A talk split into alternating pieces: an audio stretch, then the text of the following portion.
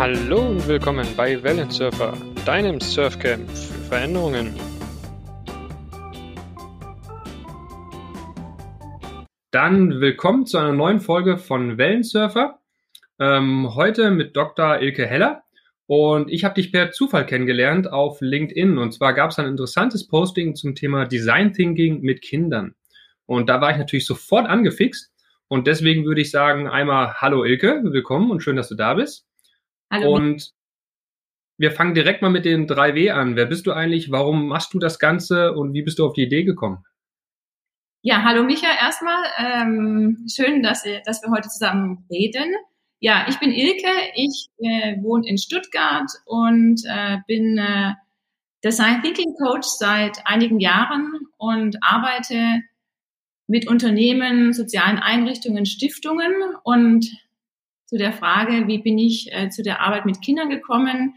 Ich habe gemerkt, dass äh, die Erwachsenen total gern mit dem Ansatz arbeiten, eine Begeisterung da entwickeln und so ein kreatives Selbstvertrauen wieder gewinnen, dass auch sie ähm, recht komplexe Fragestellungen lösen können und neue Ideen generieren können im Team. Und diese Fähigkeit oder diese, diese Kompetenz ist, glaube ich, auch für Kinder und Jugendliche total wichtig und überhaupt diese Erfahrung zu machen.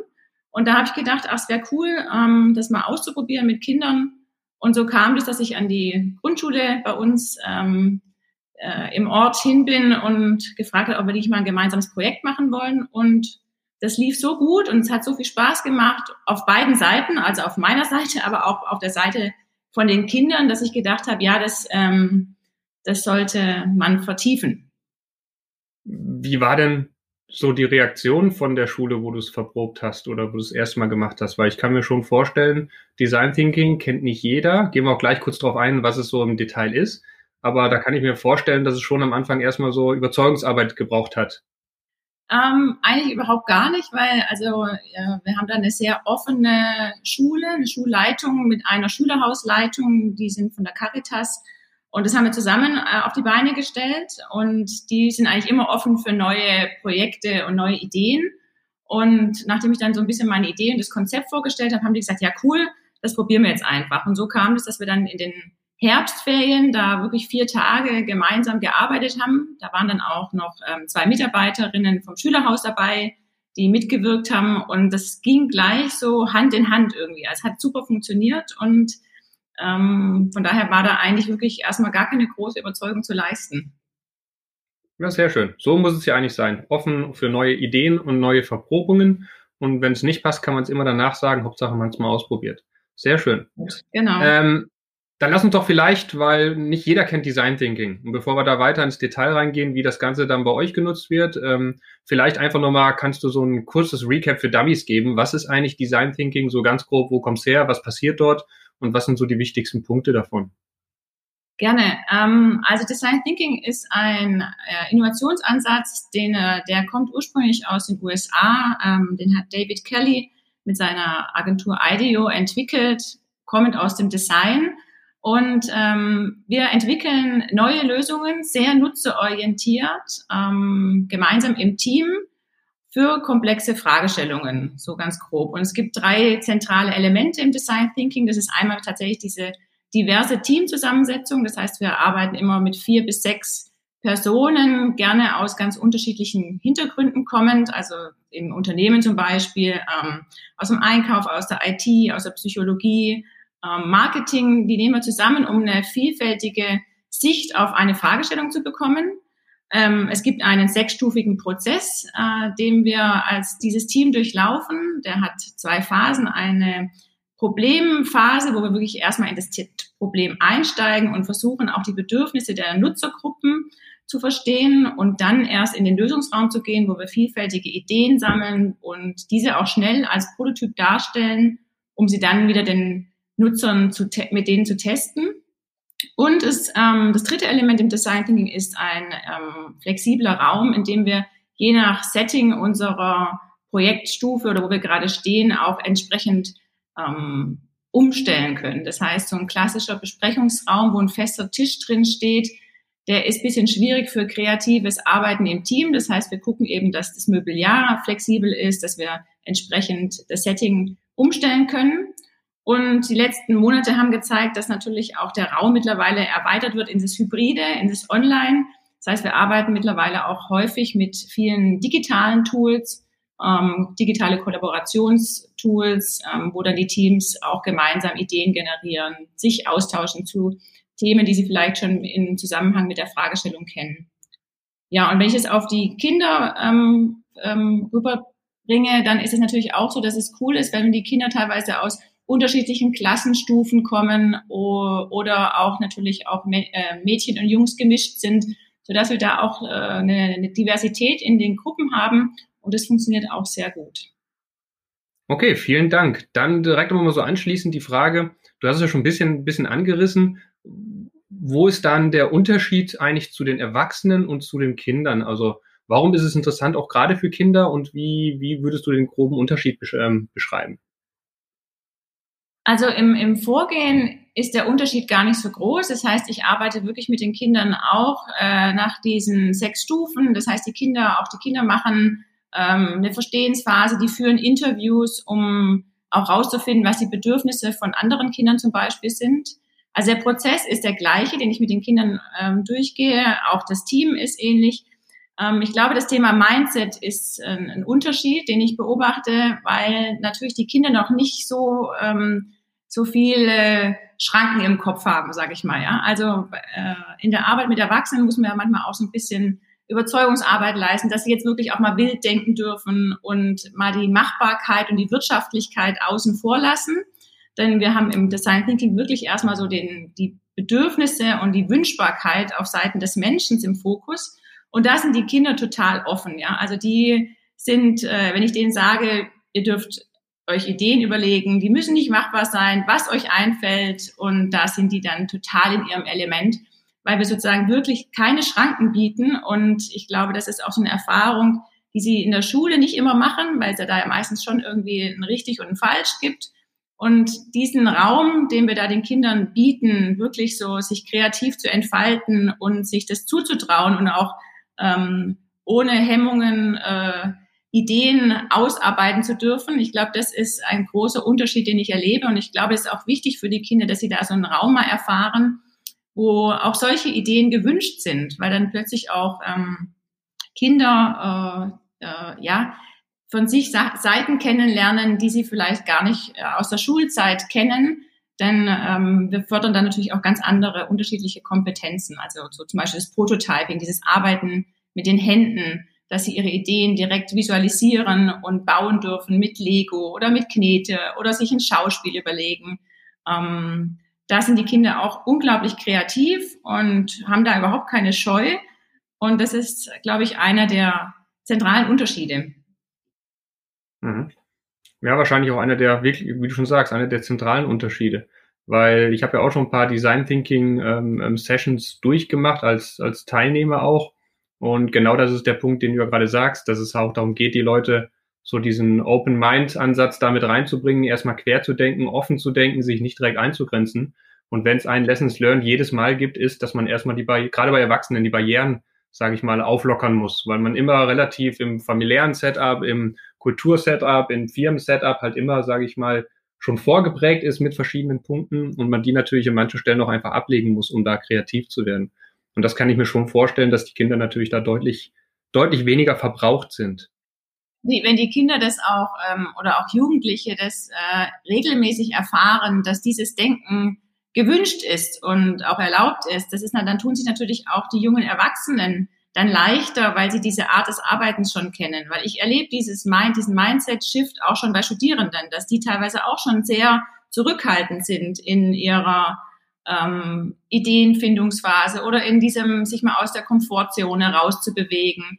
Ähm, das fängt schon relativ, äh, finde ich, früh an und ich glaube, da müssen wir einfach dranbleiben, dass, dass wir diese Neugier und diese Begeisterungsfähigkeit, die Kinder vor allem, sage ich mal, im Grundschulalter auf jeden Fall noch mit sich bringen und haben, dass wir die einfach noch länger aufrechterhalten. Und ich glaube, dass damit kann Design Thinking und diese Arbeit, die wir mit den Kids Revolution machen, einen Beitrag auf jeden Fall leisten. Definitiv. Und zwei Punkte. Das eine ist, was du von der, vom Studium ansprichst. Das ist auch meine Erfahrung.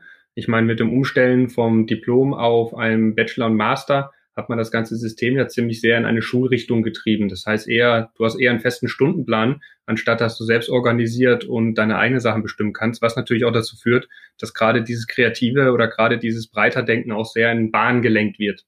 Und der zweite Punkt ist, ist auch so, dass es ja dieses Spezialistentum ähm, wie die Sau durchs Dorf die letzten Jahrzehnte getrieben wurde, nach dem Prinzip, du musst dich ganz arg spezialist, äh, spezialisieren und da bei dem einen Thema Fachexperte werden, damit du in Zukunft Karriere machen kannst und einen Job findest und diese ganzen Sachen.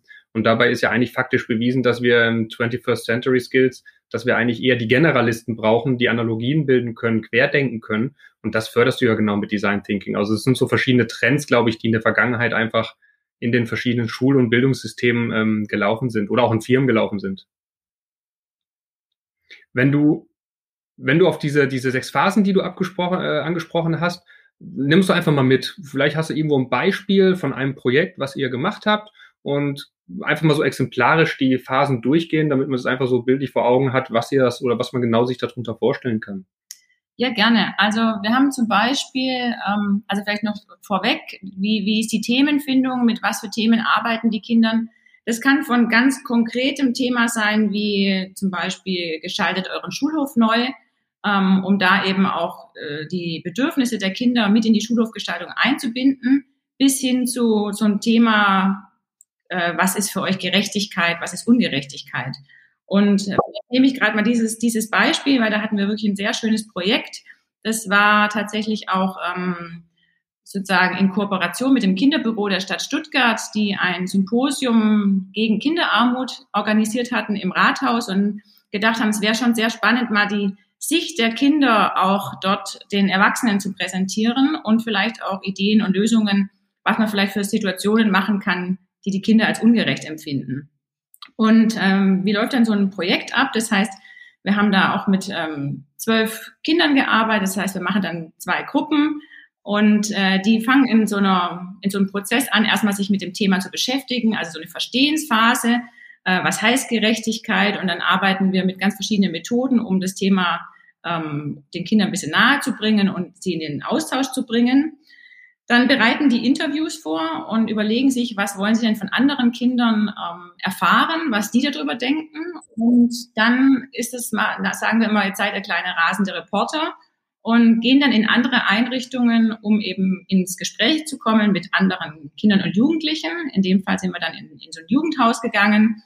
Ähm, dort haben die Kinder dann in, in kleinen Teams Interviews geführt und kommen dann wieder zurück. Das ist dann die dritte Phase ähm, die Synthese und erzählen sie sozusagen in Form von Storytelling, ähm, was sie alles da gehört haben und was sie auch überrascht hat, was sie vielleicht vorher selber noch gar nicht so auf dem Schirm hatten. Und darum geht es eben auch, wirklich dieses Empathie aufbauen mit anderen und zu lernen, dass das, was ich denke, nicht unbedingt das ist, was andere auch denken.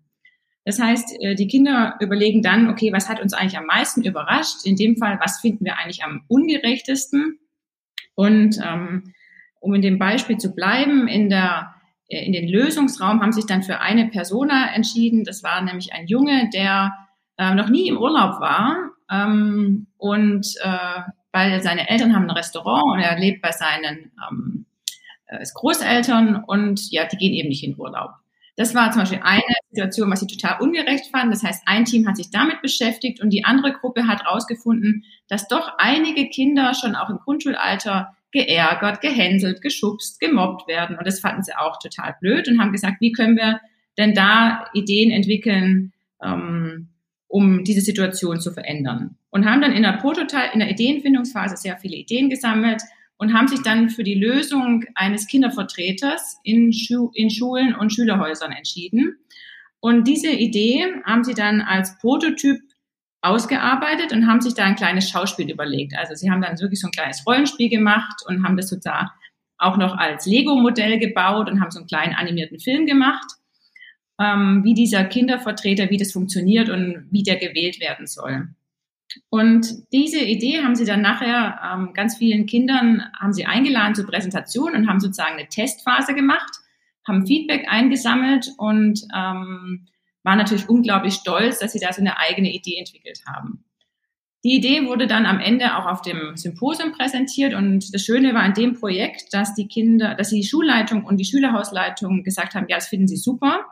Denn dieses, diese Kindervertreter sind sowas Übergreifendes, also übergreifend über alle Klassen und aber auch über Schülerhaus und Schule übergreifend.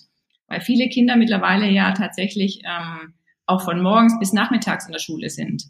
Und so ein Konzept gibt's noch nicht oder gab es auch in der Grundschule nicht. Und wir haben dann gesagt, die haben dann gesagt, ja, das wäre toll, wenn wir das implementieren. Und wir haben dann im Nachgang ähm, nochmal äh, mit äh, Stiftungen gesprochen und haben dann auch wirklich äh, zwei Stiftungen gefunden und auch die Stadt, die dann die Idee nochmal weiter unterstützt hat. Und jetzt haben wir wirklich seit drei Jahren wird, äh, werden die Kindervertreter an dieser Grundschule gewählt.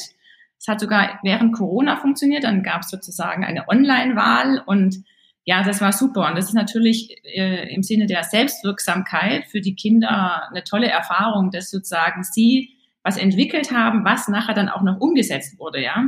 Das ist nicht immer so, aber ähm, selbst schon diese Erfahrung vor der ganzen Schule, ähm, zum Beispiel die Ideen zu präsentieren, das macht die Kinder oft sehr stolz und ähm, glücklich und da erfahren sie schon sowas, dass sie wirklich auch was Neues geschaffen haben.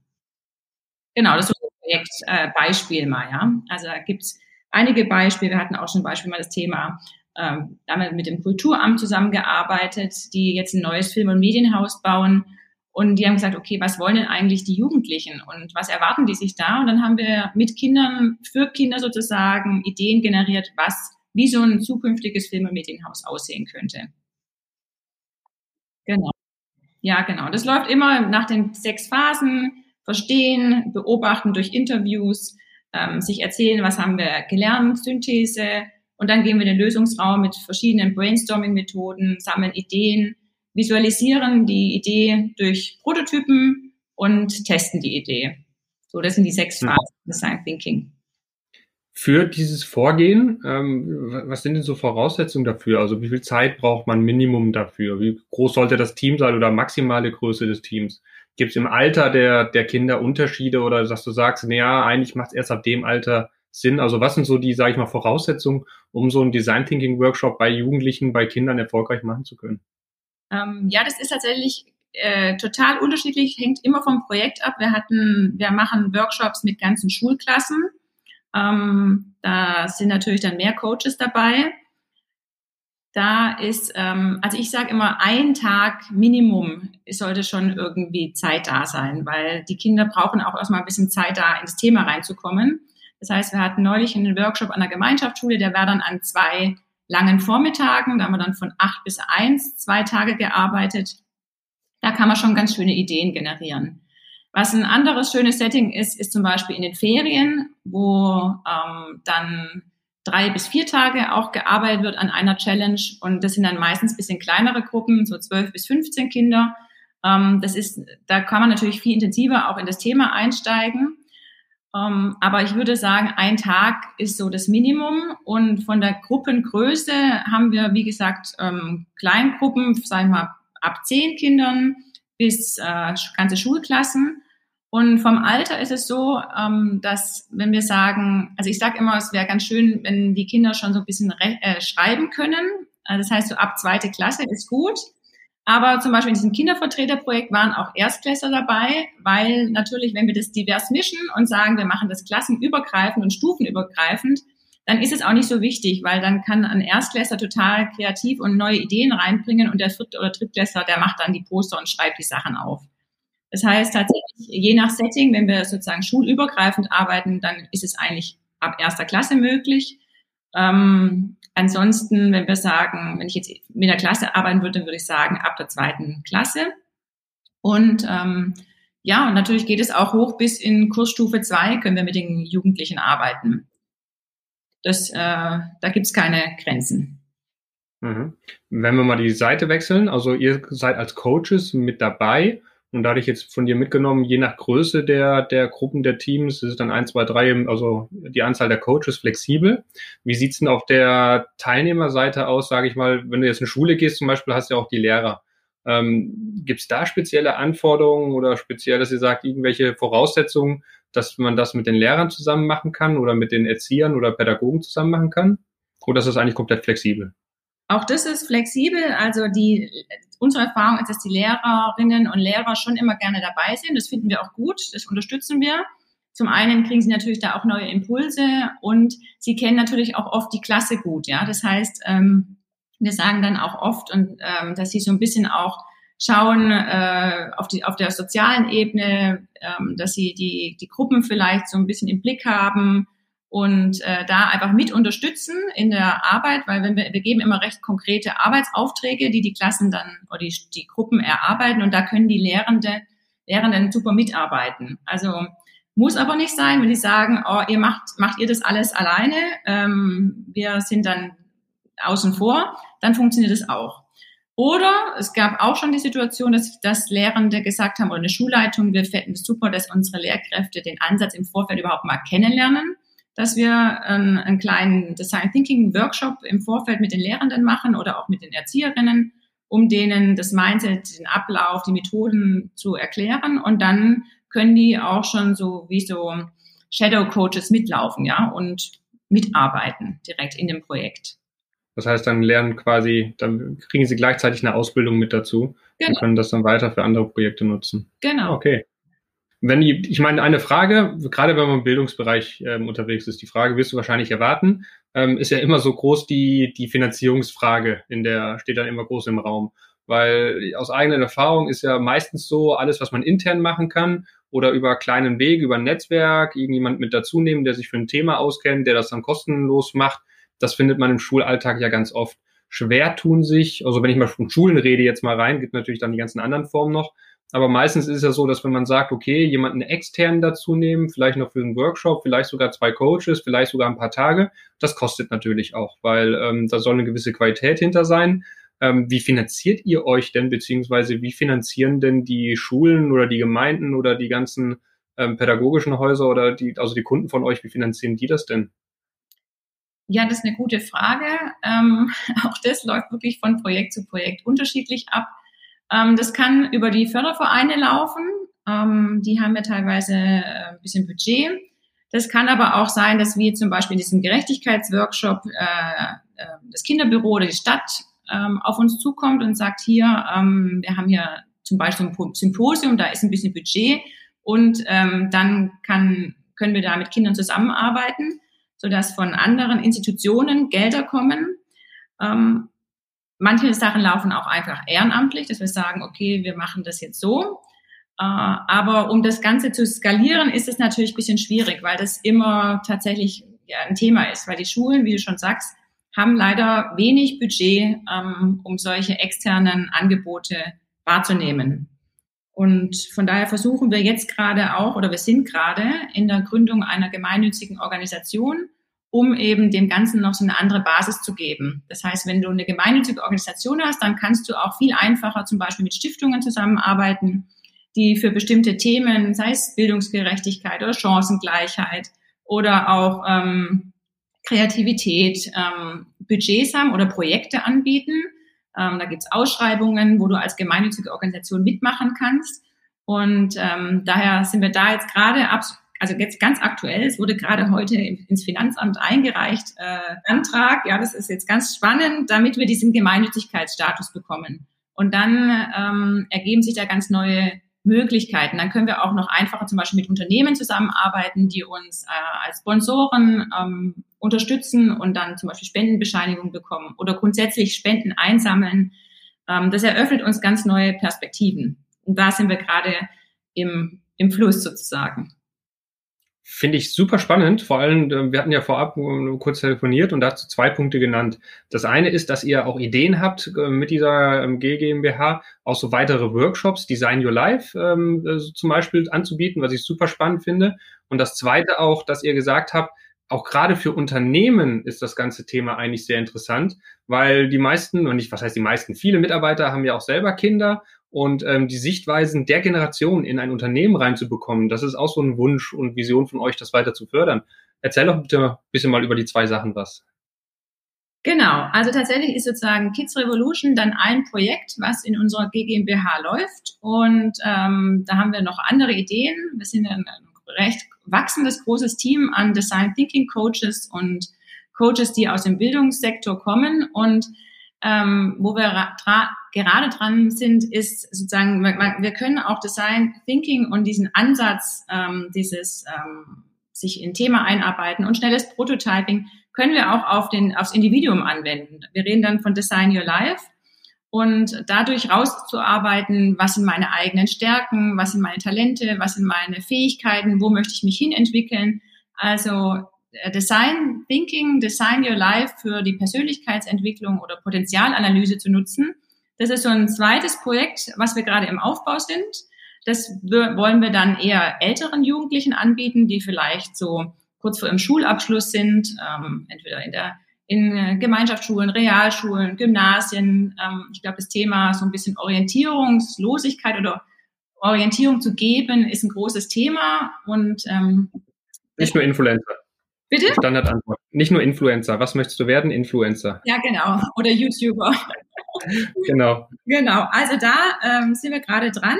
Und das andere, was du angesprochen hattest, ähm, tatsächlich bieten wir auch Unternehmen unser, unser Portfolio an, weil wir davon überzeugt sind, dass es auch für Unternehmen total spannend sein kann, mal die Ansichten und Blickwinkel aus der jungen Generation auf ihre Fragestellungen zu erhalten. Das heißt, ähm, wir, wir arbeiten dann zum Beispiel mit Mitarbeiterkindern ähm, in Ferien als Ferienprogramm zusammen, wo dann die, das Unternehmen die Challenge stellt und auch die Räumlichkeiten. Und wir kommen dann mit unserem Team. Die Kinder ähm, werden im Vorfeld zum Beispiel über den Personalbereich ähm, angefragt, wer Interesse hat, da mitzumachen. Und ähm, dann arbeiten die Kinder mit uns in den Ferien an der Unternehmenschallenge und am Ende gibt es eine große Präsentation, wo dann die Unternehmensvertreter oder Auftraggeber ähm, neue Impulse kriegen, wie Kinder und Jugendliche ihre Themen sehen. Und das ist natürlich auch super spannend. Ich glaube, weil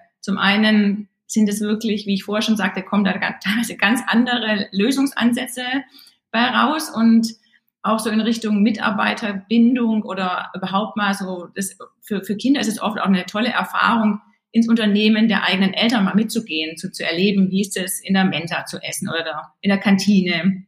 Und die kommen dann morgens mit den Eltern mit und werden dann abends gehen sie wieder mit ihnen nach Hause. Also das ist auch ein, ein schöner Ansatz, den wir auch jetzt schon anbieten und da super Erfahrungen gemacht haben gerade so was, das, was du gerade erwähnt hast, so die verschiedenen Perspektiven nochmal reinzubringen. Gerade wenn ich ein Projekt oder ein Thema habe und einfach nochmal quer zu denken und auch mal ganz andere Blickwinkel reinzubekommen, da können Jugendliche super unterstützen und auch der Aspekt, was macht der Papa oder die Mama eigentlich, ähm, wo arbeiten die und dafür mal ein Gefühl zu bekommen, auch super spannend. Also aus der Perspektive hatte ich es noch gar nicht betrachtet. Ähm, schöner Ansatz. Wenn ich, du hast eben in so einem Nebensatz erwähnt, dass ihr ein stark wachsende ähm, ähm, ähm, ähm ja, Coaches seid oder Anzahl von Coaches seid.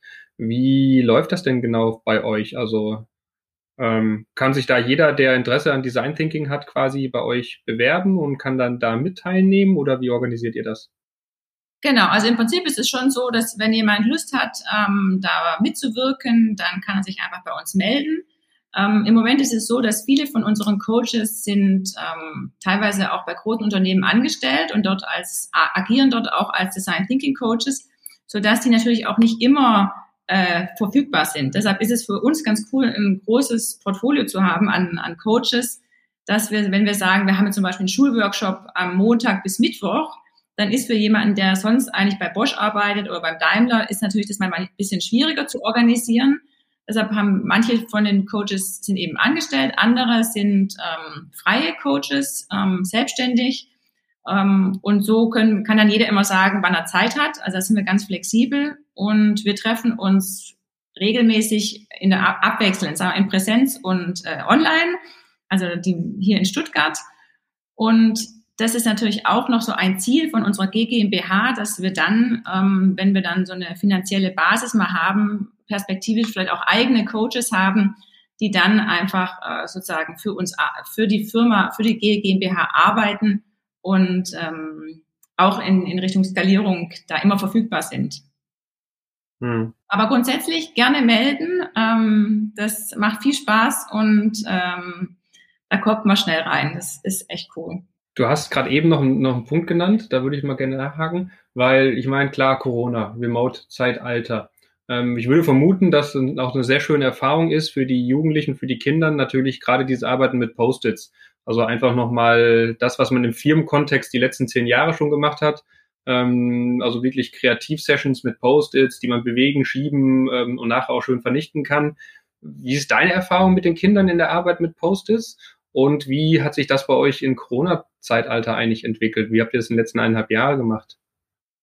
Also die Kinder lieben das äh, mit vielen Post-its und im, im vertikalen Arbeiten, im Stehen, mit diesen Leinwänden und, und wir, wir kleben dann Fenster und Türen zu und der Raum ist am Ende super bunt und ganz viele Post-its hängen da und viele Ideen und das gibt denen auch nochmal so ein Gefühl, boah, guck mal, was wir alles geschafft haben. Also das ist für die ganz äh, eine neue Erfahrung häufig, weil das passiert im Unterricht ja meistens nicht so, dass man äh, in der Form arbeitet. Also es ist eine tolle Erfahrung. Und ähm, tatsächlich haben wir die, das letzte Jahr, also anderthalb Jahre waren es ja fast, ähm, haben wir nicht so viele Projekte gemacht, weil wir eben davon überzeugt sind, dass gerade dieses gemeinsame Arbeiten im Team eigentlich das, die Arbeit mit Design Thinking und den Kindern ausmacht, ja. Das heißt, ähm, wir, wir haben uns auf diese digitale Form bisher noch nicht äh, mit den Kindern eingelassen. Wir haben, also ich habe selbst viel mit Unternehmen digital gearbeitet. Es funktioniert auch sehr gut. Ich denke, ähm, wir haben jetzt gerade eine Anfrage von einem Unternehmen, ähm, das auch als Angebot für Jugendliche ähm, anzubieten. Ich glaube schon, das würde mit, mit, mit bisschen älteren Jugendlichen, ich würde mal sagen, so ab 12, 13 Jahren, würde es auch funktionieren. Aber ich glaube trotzdem, dass es eine andere Erfahrung natürlich ist, ähm, auch digital zusammenzuarbeiten. Also das funktioniert, ähm, so wie es auch mit Erwachsenen funktioniert. Aber für mein Empfinden fehlt immer trotzdem irgendwie so dieses ganze Erleben, ja. Also ja. Ja, kann ich zu 100 Prozent unterstreichen. Das ist ja nicht nur bei den Kindern so, sondern auch bei den Erwachsenen. Dieses, ähm, das ganze Remote-Zeitalter und ähm, ist super toll und auch Workshops funktionieren super. Nichtsdestotrotz gerade so dieses, dieses, sage ich mal, emotionale, auch gerade dieses Zusammenarbeiten mit Post-its, dieses Sehen, dieses Spüren, das ist einfach trotzdem nochmal eine andere Beziehungsebene, die man nicht außer äh, Acht lassen sollte. Und deswegen ist da natürlich das Hybrid mein mein Weg der Wahl, ähm, um es mal so zu formulieren. Aber bei Kindern äh, kann ich dir vollkommen beipflichten, da ist das Thema natürlich nochmal bedeutsamer. Also zumindest bei kleinen Kindern. Ähm, wir sind langsam äh, Richtung Ende des Podcasts. Ich hätte trotzdem noch zwei Fragen an dich. Die eine ist natürlich, das brennt mir schon so Finger unter den Nägeln. Du hast auch im Vorgespräch von so ganz verrückten Ideen gesprochen, was die Kinder so teilweise raushauen, ähm, weil sie einfach nicht eingeschränkt sind im Denken. Da würde mich mal schon interessieren, was so deine, deine Aha-Erlebnisse, deine lustigen Momente in der Zusammenarbeit mit den Kindern waren. Und die zweite Frage dahinter natürlich, wenn ich jetzt irgendwo Interesse habe und denke mir, wow, das könnte ich bei meiner Klasse, bei meiner Schule, bei meiner bei meinen Jugendlichen irgendwo mal anwenden oder im Unternehmen? Wie erreicht man dich und was wären so die ersten Schritte, die man klären müsste, um da überhaupt ins Gespräch gehen zu können? Ähm, ja, gern. Äh, also, also solche Aha und coole Momente, wo ich denke, boah, das ist so cool, äh, das, das bestärkt mich in dem, was wir machen, ist eigentlich tatsächlich, sind immer die Ideen, die die Kinder dann da raushauen und entwickeln. Äh, zum Beispiel, hatten wir in einem Workshop das Thema, ähm, da ging es um das, wie leben wir in Zukunft und ähm, in den Interviews, die die Kinder dann auf einer Jugendfarm geführt hatten, da kam das Thema, dass der Schulhof, äh, Schul, äh, der Schulweg irgendwie so blöd wäre. Der wäre umständlich und äh, dauert so lang und da ist immer voll in den U-Bahnen und dann muss man sich morgens immer so reinquetschen. Und da haben die sich halt überlegt, ja, es wäre eigentlich schon mega cool, wenn wir einfach eine eigene U-Bahn-Linie ähm, für uns unter der Erde, so eine Magnetbahn entwickeln würden, die man dann morgens mit App, mit einer App ähm, wählen kann. Dann hat man so eine eigene Kapsel, die sind natürlich total gemütlich eingerichtet, da kann man dann auch nachmittags drin chillen. Und wo ich dachte, ja, das ist tatsächlich so, warum gibt's denn morgens in diesen, in diesen Stoßzeiten, ja, wo müssen sich wirklich die Kinder die tatsächlich da irgendwie auch ja, viel, viel kleiner sind und mit ihren fetten Ranzen müssen sich da so reinquetschen. Da habe ich nur gedacht, ja, aus dieser Idee, die jetzt vielleicht im ersten Schritt noch utopisch ist, dass es eine eigene Untergrundbahn gibt, die da eigene Netze hat und so, ähm, könnte man aber auch ableiten, warum gibt es nicht zu Stoßzeiten einfach Waggons oder Anhänger in der U-Bahn oder Busabteile, die eben wirklich nur für Kinder und Jugendliche sind und die sind vielleicht, sehen auch vielleicht ein bisschen anders aus und ähm, bieten andere Funktionen. Also so als Beispiel. Oder Bamboo Island, ist so eine Insel, die über den Wolken schwebt und da gibt's keinen Müll und die Menschen können da hochfliegen, ähm, um sich zu inspirieren, wie man ohne Müll und Plastik lebt.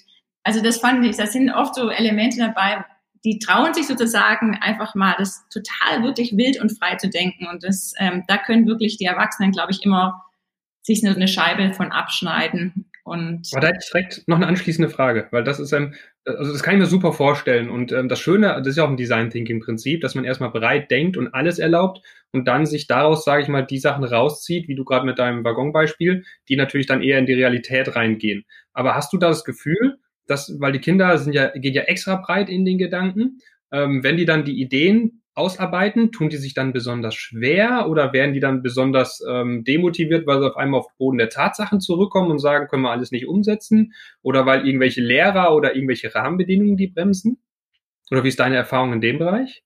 Ähm, also die, das ist ist meistens so, dass das Projekt ja, also sagen wir, der Workshop endet ja meistens mit der Ideenfindungsphase und der Präsentation der Ideen. Das heißt, meistens gehen die Kinder schon doch mal mit diesem Flow raus.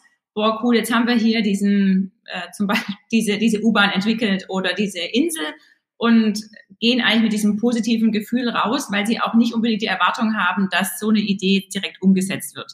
Weil sie können sich jetzt auch vorstellen, dass so eine Bamboo Island über den Wolken natürlich jetzt nicht wirklich realistisch ist, aber das ist auch nicht schlimm, weil wir dann, ähm, ja, das, das reflektieren wir dann im Nachgang meist noch, aber das ist dann auch gut so, ja.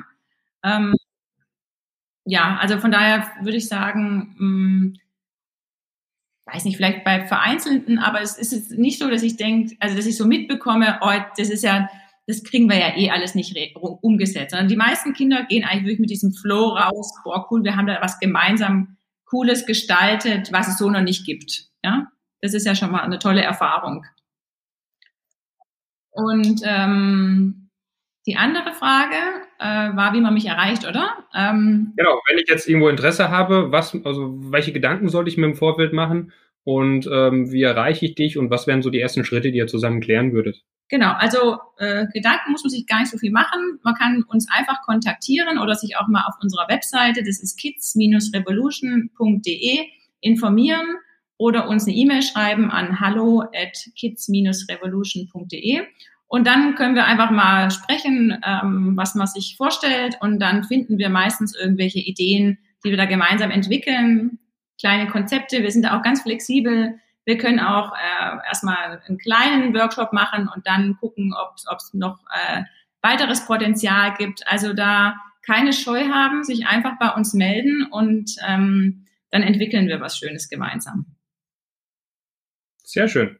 Dann werde ich natürlich in altbewohnter Weise deine Links alle im ähm, Show Notes ähm, verlinken, damit man direkt zu dir findet und bedanke mich an der Stelle für das Gespräch. Ich finde das ein super spannendes, super tolles Thema, weil gerade ich bin persönlich ein Fan von Querdenken, von, also nicht Corona-Querdenken, muss man mittlerweile dazu sagen, sondern vom gedanklichen Querdenken und von, sage ich mal, verschiedene Perspektiven einnehmen und sich nicht so sehr auf ein Thema spezialisieren. Und deswegen ist es natürlich ein schöner Ansatz, genau das auch frühzeitig bei den Kindern, bei den Jugendlichen zu fördern. Und deswegen vielen Dank, dass du da warst. Ähm, viel Erfolg bei der Gründung der GmbH. Und ich denke, wir werden da definitiv weiter im Kontakt bleiben und schauen, dass wir das ganze Thema auch, dass ich auch das Thema unterstützen kann. Super, vielen Dank. Vielen Dank für das nette Gespräch und ja, lass uns im Austausch bleiben. Sehr gerne. Tschüss, Micha. Ciao.